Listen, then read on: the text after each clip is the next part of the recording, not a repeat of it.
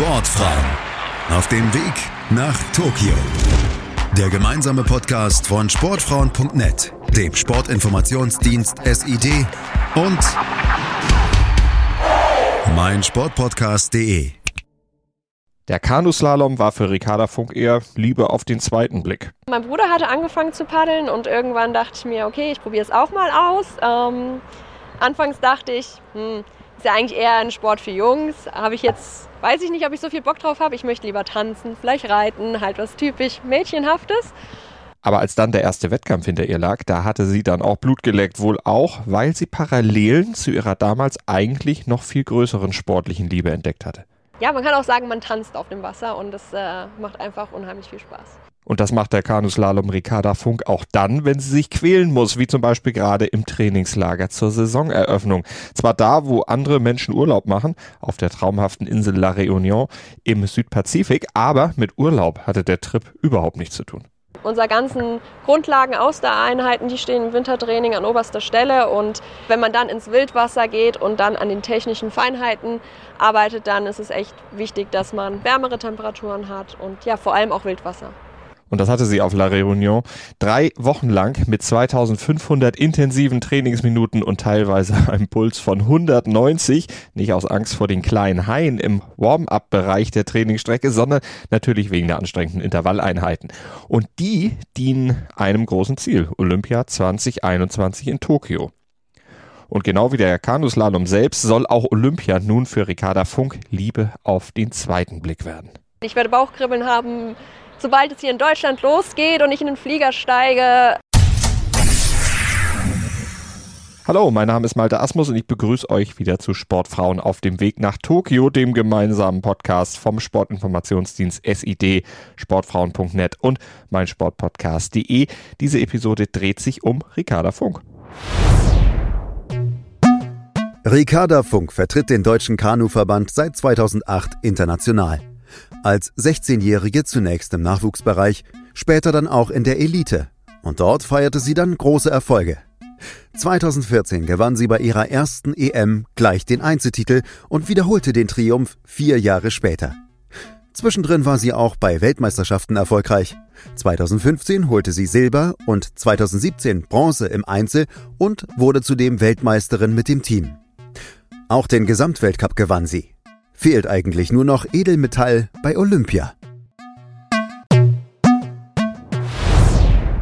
Olympia, genau, da war was. Im ersten Anlauf hatte es damit ja nicht geklappt für Ricarda Funk. Die Spiele in Rio 2016, die hatte sie verpasst, überraschend verpasst. Trotz einer insgesamt super Saison hatte sie nämlich ausgerechnet bei der Olympia-Qualifikation gepatzt, ihre bis dato Topleistung nicht abrufen können. Bei der nationalen Ausscheidung, da war sie hinter Melanie Pfeiffer, Jasmin Schornberg und Lisa Fritsche nur auf Platz 4 gelandet. Der Flieger nach Rio hob ohne Ricarda ab.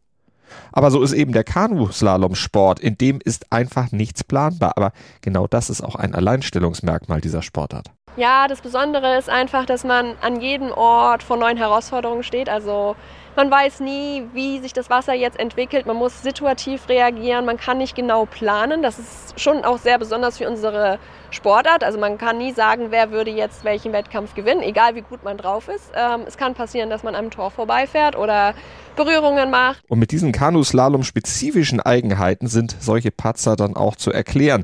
Die verpassten Olympischen Spiele 2016 waren trotzdem ein Rückschlag für Ricarda, aber natürlich kein Grund, den Kopf lange hängen zu lassen. Ricarda fightete zurück und schloss die Saison 2016 mit insgesamt fünf Weltcup-Erfolgen und dem Gesamtsieg ab. Und wiederholte das gleiche dann auch im Jahr drauf nochmal. Zwei Weltcup-Gesamtsiege in zwei Jahren. Das sind definitiv Höhepunkte in Ricarda Funks sportlicher Vita. Aber bei ihr haben sich dann noch ein paar andere eingebrannt. Das ist einmal meine erste Weltcup-Medaille ähm, 2012, ja. Äh, irgendwie, ja, das bleibt einfach hängen, weil es einfach äh, so ein tolles Gefühl war. Ich hatte damals überhaupt nicht damit gerechnet, war eigentlich nur happy, dass ich im Finale war, dass es dann eine Weltcup-Medaille geworden ist. Ja, war irgendwie einfach cool. Und das Zweite, was mir im Kopf hängen bleibt, ist, wenn, als ich mich das erste Mal für das Nationalteam der Leistungsklasse qualifiziert habe, es war 2014, und dann auch noch direkt ähm, EM Gold geholt habe und war eigentlich genauso unfassbar. Ich war zum ersten Mal dabei und dann äh, ist es direkt Gold geworden. Ja, konnte ich nicht glauben. War aber tatsächlich passiert und nun soll es dann auch bei Olympia passieren. Für Tokio, da hatte sie das Ticket bereits schon im September 2019 gelöst. Es war auf jeden Fall ein riesen, riesengroßer Traum und als ich dann 2019 tatsächlich mit der WM den Quotenplatz auch selber herausgefahren habe, damit war ich einfach nur unendlich glücklich und ähm, ja, kann es eigentlich bis heute kaum glauben. Ich kann es wahrscheinlich erst glauben, wenn ich in Tokio an der Startlinie stehe.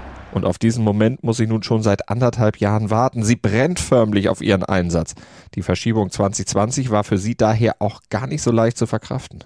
Ja, gerade dadurch, dass ich mich zum ersten Mal für die Olympischen Spiele qualifiziert habe und dass ich ja schon dafür sehr lange hart gekämpft habe, war es natürlich nicht einfach. Ähm, ich habe schon einige Zeit gebraucht, um das zu, ja, zu realisieren, aber mir war auch gleichzeitig klar, dass das so jetzt aktuell nicht anders möglich ist und habe das Ganze natürlich auch so akzeptiert und ähm, ja, bin eigentlich ganz zuversichtlich und hoffnungsvoll vor allem, dass, äh, ja, dass das Ganze halt dieses Jahr stattfindet. Und dafür bringt sie sich aktuell in Schuss und trotz Corona sogar fast unter normalen Bedingungen. Also ich muss wirklich sagen, dass wir uns wirklich nicht beschweren können. Wir haben ähm, dadurch, dass wir eine Outdoor- und eine Individualsportart sind, können wir ja relativ gut trainieren. Das hängt natürlich zum einen damit zusammen, dass Ricarda Sportsoldatin ist, als Mitglied einer Sportfördergruppe sich natürlich voll und ganz auf ihr Training konzentrieren kann, ohne nebenbei noch arbeiten zu müssen. Auch das Studium in Medienkommunikation ruht aktuell, der Bachelor ist geschafft, im Herbst geht's dann erst an den Master. Und zum anderen hängt das gute Training damit zusammen, dass Ricarda am Bundesstützpunkt in Augsburg trainiert, wo sie optimale Bedingungen vorfindet, seit 2011 schon, seitdem sie da ist. Weil wir einfach hier ja, den wunderbaren Eiskanal haben mit dem Jugendkanal und die Waldstrecke. Das heißt, ja, wir sind eigentlich rund ums Jahr ganz gut ausgestattet. Und wenn es zu kalt ist im Eiskanal, also für das Wintertrainingslager, dann geht es eben in den Süden. Über das Trainingslager auf La Réunion haben wir ja schon gehört. Und da gab es dann in diesem Jahr doch eine Corona-bedingte Änderung des ursprünglich geplanten Programms. Unser normale, normales Trainingslager in Australien konnten wir leider nicht durchführen. Normalerweise waren wir im Februar äh, immer in Australien. Dort fanden dann auch schon ja, zwei große Wettkämpfe statt. Das gab es leider dieses Jahr nicht, aber ich denke, dass wir mit der Situation ganz gut umgegangen sind und das Bestmögliche rausgeholt haben. Zumal sich ja auch nur der Trainingsort geändert hat. Das Trainingspensum dagegen war identisch zu den pandemiefreien Vorjahren. Ja, also jetzt auch gerade im Winter hatten wir sehr, sehr hohe Umfänge. Da sind halt über 1000 Trainingsminuten in der Woche sind ja normal. Das heißt, ähm, zwei, drei Trainingseinheiten am Tag ist Normalität. Ähm, jetzt kommt auch wirklich das hochintensive Training mit dem Grundlagenausdauer 2 Training. Ähm, da gehen wir in einen Pulsbereich von ungefähr 190 hohe Intensitäten. Aber die sind auch nötig, denn im Kanuslalom, da kann ja viel passieren, haben wir gehört. Dazu kommt noch, dass die Konkurrenz aktuell nur sehr schwer einzuschätzen ist. Es fehlen einfach die Vergleichsmöglichkeiten, denn Wettkämpfe gibt's aktuell keine. Der letzte internationale Vergleich, der liegt bereits ein Jahr zurück. Und Konkurrenzbeobachtung ist auch quasi unmöglich. Vielleicht noch über Social-Media-Kanäle kriegt man einen kleinen Eindruck, womit sich die anderen derzeit im Training beschäftigen. Aber grundsätzlich gilt ja sowieso im Kanuslalom, die Weltspitze ist dicht beieinander und gespickt mit großen Namen, sagt Ricarda. da gibt es natürlich einige. Ähm, ganz große Nummer ist auf jeden Fall Jessica Fox aus Australien. Sie ist mehrfache Weltmeisterin. Sie hat auch schon zwei Olympiamedaillen. Anders auch Mayelen Chorot aus Spanien. Sie ist äh, ja, Olympiasiegerin 2016. Ähm, sind auf jeden Fall auch ganz heiße Kandidaten. Und, aber generell freue ich mich einfach, wenn ich mit denen auch wieder ja, einen Wettkampf bestreiten kann. Ist ja jetzt doch ein bisschen her. Das große Event, der große Traum Olympia in Tokio. Jetzt im zweiten Anlauf, dann hoffentlich auch wirklich, trotz aller Unkenrufe. Mit dem Gedanken an eine erneute Verschiebung bzw. vielleicht sogar eine Komplettabsage will sich Ricarda daher auch gar nicht beschäftigen. Ich versuche das eigentlich komplett auszublenden, weil für mich ist es ganz wichtig, dass ich das Ziel vor Augen habe, eben damit ich die Motivation mit ins Training nehme. Und ähm, da möchte ich keine negativen Gedanken da mitschleppen. Stattdessen volle Konzentration auf den Feinschliff. Welche Schwerpunkte stehen denn jetzt in der Endphase der Vorbereitung noch auf dem Trainingsprogramm, damit das Ziel Tokio dann am Ende auch erfolgreich absolviert werden kann? Für mich ist es auf jeden Fall wichtig, dass ich an den technischen Feinheiten im Wildwasser arbeite. Da kommt es wirklich auf jede Kleinigkeit an und ähm, daran gilt es jetzt zu feilen.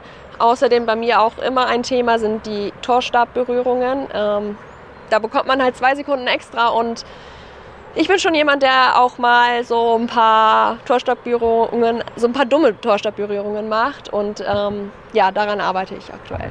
Und was heißt erfolgreich? Welches Ziel hat sie sich gesteckt, wenn es denn die Slalomstrecke in Tokio runtergehen wird? Was will sie erreichen? Also man möchte natürlich irgendwo anknüpfen an dem, was man schon vorher gezeigt hatte. Ähm, ja, ich war noch nie bei Olympia. Das heißt, das ist, glaube ich, eine Situation, die kann man nicht trainieren. Man kommt dahin und ähm, ja, es ist, wird eine völlig neue Situation für mich sein. Es gibt viele Sportlerinnen, die bereits äh, das Ganze schon einmal erlebt haben. Deswegen kann man das nicht so ganz einschätzen. Ähm, für mich ist wichtig, dass ich am Ende mit meinem Lauf oder mit meinen Läufen hoffentlich ähm, zufrieden sein kann.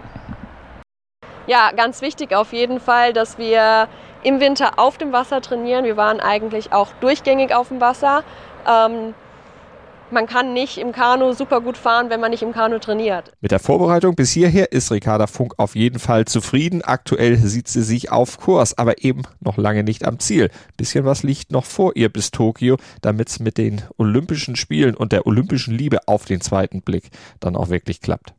Ja, das werden schon ein paar harte Wochen auf mich warten, aber ich freue mich einfach drauf, mich auszupowern und ähm, Gas zu geben.